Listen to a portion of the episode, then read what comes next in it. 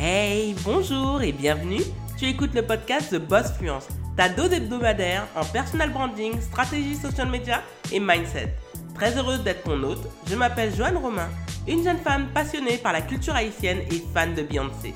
Ancienne fonctionnaire qui a pris le risque de démissionner pour devenir entrepreneur à temps plein, Ma mission est de t'aider à décomplexer ton approche à l'entrepreneuriat et à l'argent tout en te servant du digital pour diversifier tes sources de revenus. Si tu te reconnais dans ce portrait, tu es arrivé au bon endroit. Sois confortablement assise, l'épisode du jour commence maintenant. Bonjour et très heureuse de se retrouver dans ce nouvel épisode de The Boss Fluence. Aujourd'hui, la thématique que l'on va aborder concerne le personal branding et de surtout faire son personal branding à petit prix.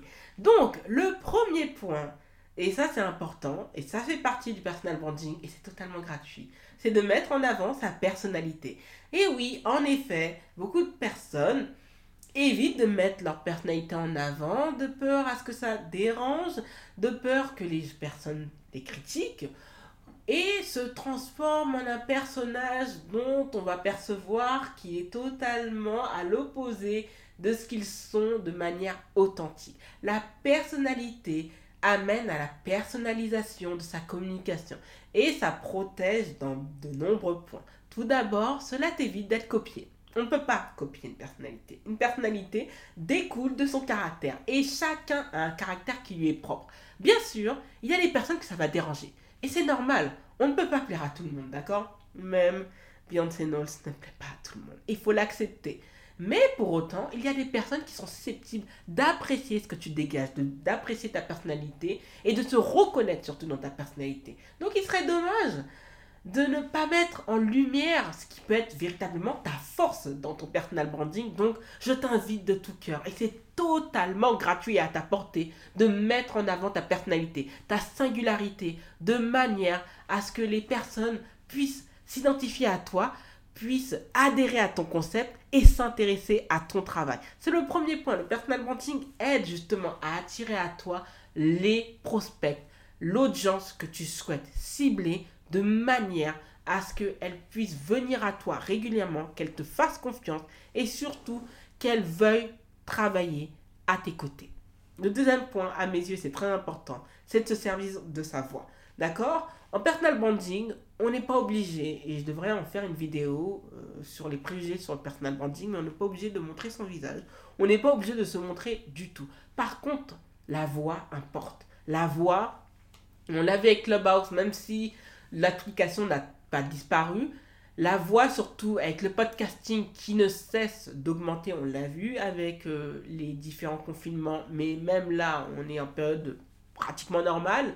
Et pour autant, le podcasting suscite toujours du désir et surtout amène à ce qu'on l'écoute de plus en plus. C'est un média absolument important.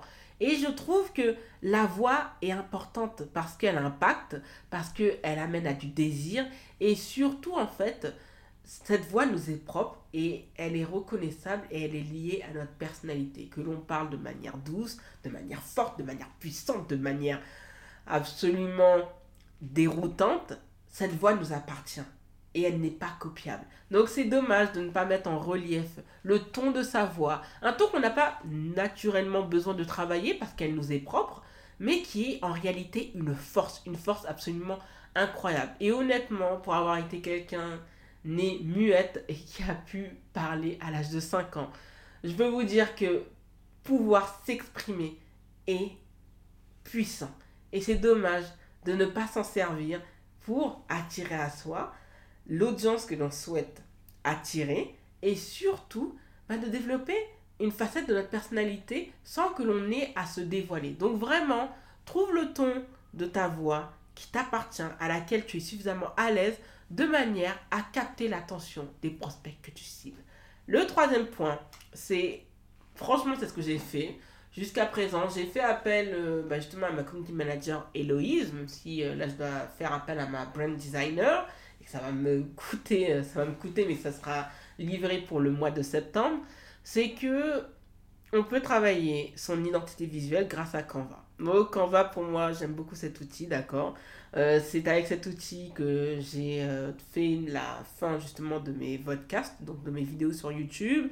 C'est là où j'ai fait euh, justement mes visuels, une partie de mes templates. Euh, je fais énormément de choses avec Canva et honnêtement, c'est à petit prix. Ça coûte 109 euros l'année, ça coûte 11,99 euros par mois.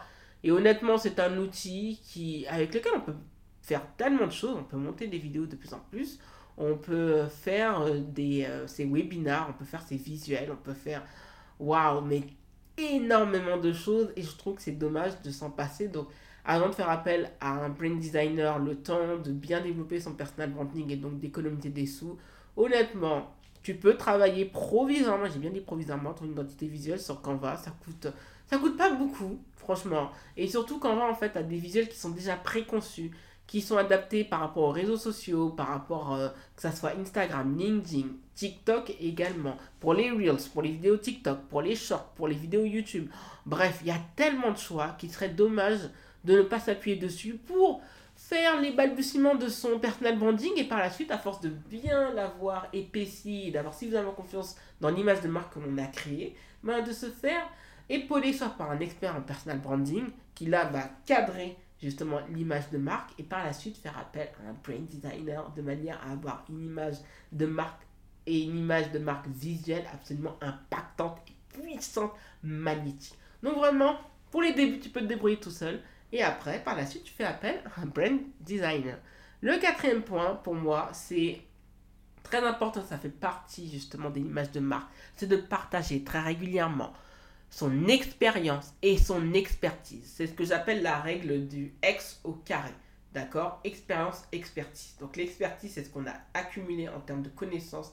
Et l'expertise, c'est tout ce que l'on a vécu, par exemple en péripéties, c'est-à-dire les réussites, les échecs, qui nous ont donné en fait ce relief en termes d'entrepreneur et qui donne en fait de la substance à son personal branding. Donc il faut le faire régulièrement, pas à petite touche, mais vraiment déborder. Il faut le faire parce que c'est gage de probité. Parce que si le contenu gratuit est de bonne qualité, le contenu payant, on sait, sera encore mieux. Donc il serait dommage de ne pas travailler cet aspect et de se dire, dans tous les cas, c'est pas une priorité, ça peut attendre je vais garder ça pour moi et uniquement les personnes qui payent en fait bénéficieront de mon expérience, de mon expertise. C'est faux, faux, faux.